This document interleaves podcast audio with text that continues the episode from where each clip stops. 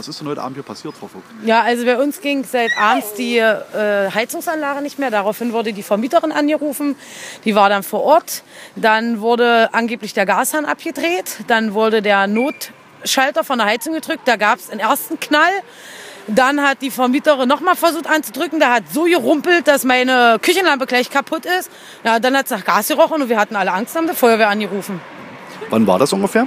Das war gewesen circa 20.15 Uhr. 20.15 Uhr gegen Viertel neun. Wie lange hat das ungefähr gedauert, bis die Feuerwehr hier vor Ort war? Oh, das ging ganz schnell. Also wir haben angerufen, vier Minuten später war der erste Feuerwehrwagen hier.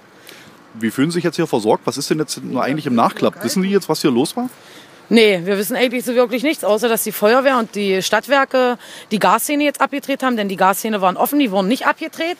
Und die Stadtwerke hat das wohl nun alles abgedreht und die Feuerwehr hat alles abgesucht. Wie geht es jetzt weiter für Sie? Können Sie jetzt wieder in die Wohnung?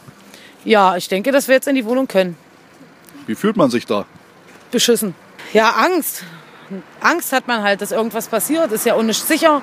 Es kommt keiner, der der Heizung macht. Wir sitzen jetzt im Kalten bis morgen. Da sind vier Kinder im Haushalt, oben sind fünf Kinder im Haushalt, unten sind drei Kinder im Haushalt. Es funktioniert halt einfach nicht.